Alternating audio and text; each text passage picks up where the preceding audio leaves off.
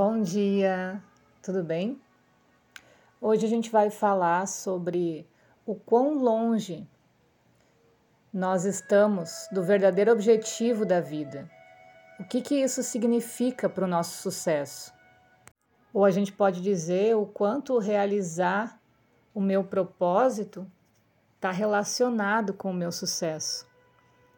Porque o que está acontecendo hoje em dia é as pessoas se darem conta de que sucesso não significa dinheiro, carreira, status, seguidores, né? Que tudo isso muitas vezes leva a um burnout e a uma depressão muito séria.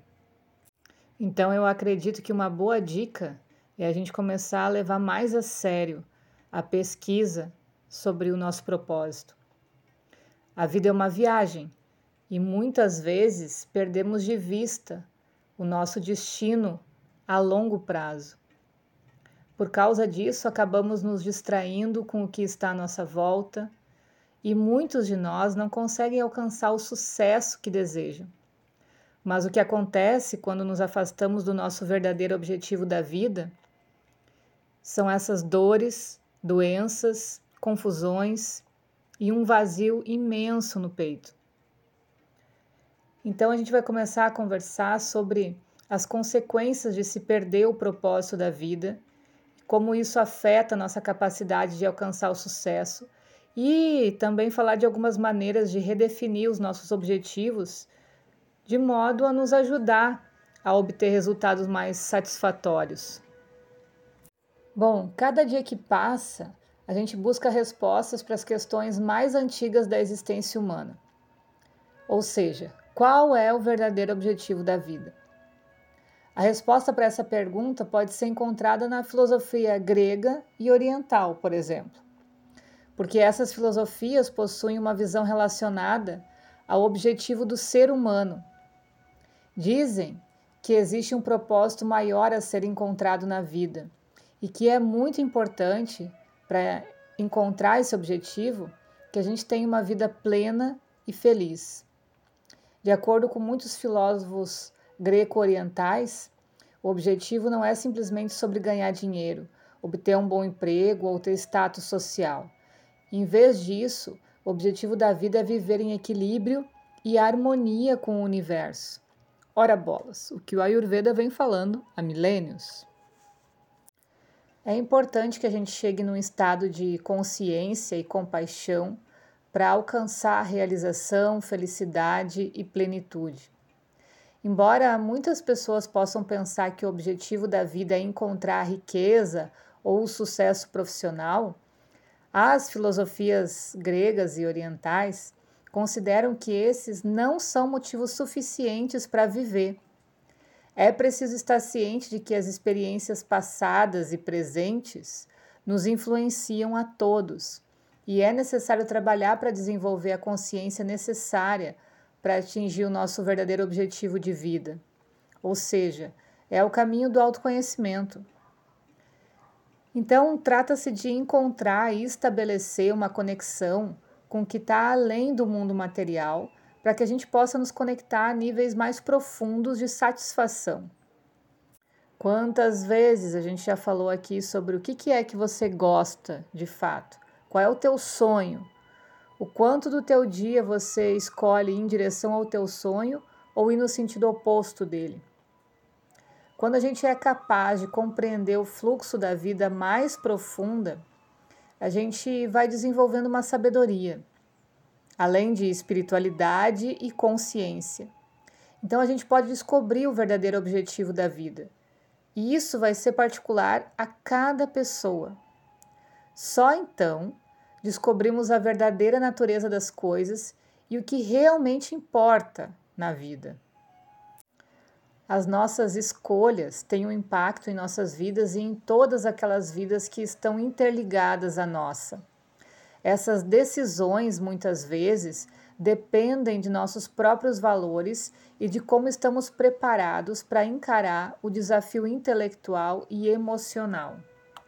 Para conseguir um equilíbrio entre o espírito e a matéria, a gente precisa ter em mente não apenas o que a gente quer ou precisa, mas também o que o nosso espírito precisa para florescer e crescer.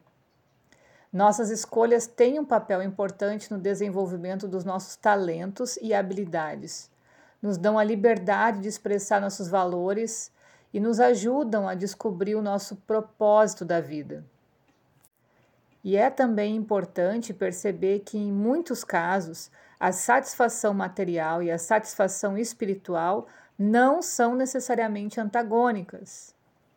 Então, vamos de uma vez por todas sair desse processo de certo e errado.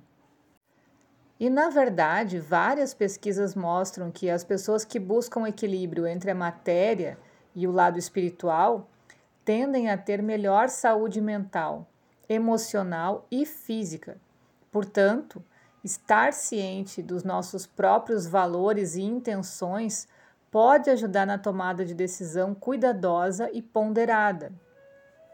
Trabalhar com essa conexão de yin e yang é a gente dividir o nosso dia, por exemplo, tanto para alimentar nossa espiritualidade, que é o lado yin, quanto para alimentar nossa matéria, que é o lado yang, e se a gente simplesmente olhar para o nosso dia, a gente vai ver que a gente faz muito pouco pela espiritualidade e muito mais para a matéria. Porque a matéria é o que os nossos sentidos nos mostram, é o que a gente acredita como real. E não há dúvidas que a gente vive em uma realidade de ilusões, né?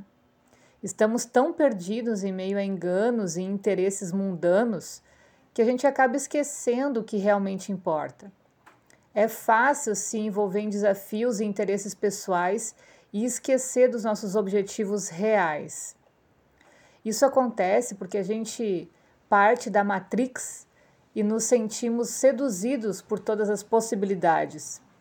Buscamos aquilo que é determinado como relevante pela sociedade, o que nos faz esquecer nossa essência, nossos propósitos mais verdadeiros, enfim.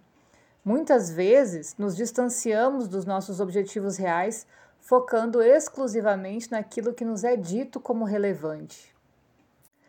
Então a gente adormece para nossa natureza, esquece os nossos desejos e prioridades.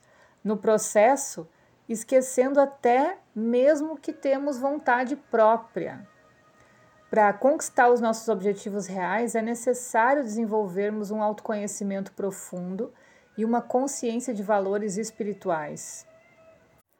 A verdadeira conquista do sucesso depende de nós e de nosso entendimento sobre o que é verdadeiro e certo na nossa vida.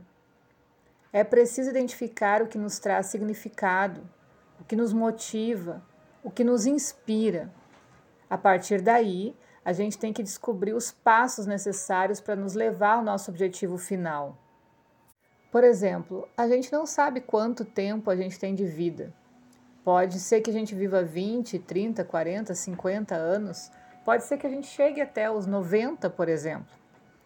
Então, se a gente divide essas probabilidades, essas possibilidades, em o que, que eu consigo fazer em cada época da minha vida, com as condições que eu tenho para ir em direção ao meu sonho, em qualquer lugar, em qualquer curva que a morte me encontrar, Ninguém vai poder dizer que eu não estive vivendo os meus sonhos.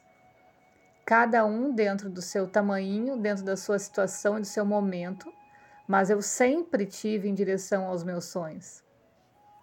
E claro que quando a gente tem grandes sonhos, cada pequeno passo realizado é uma partezinha desse grande sonho.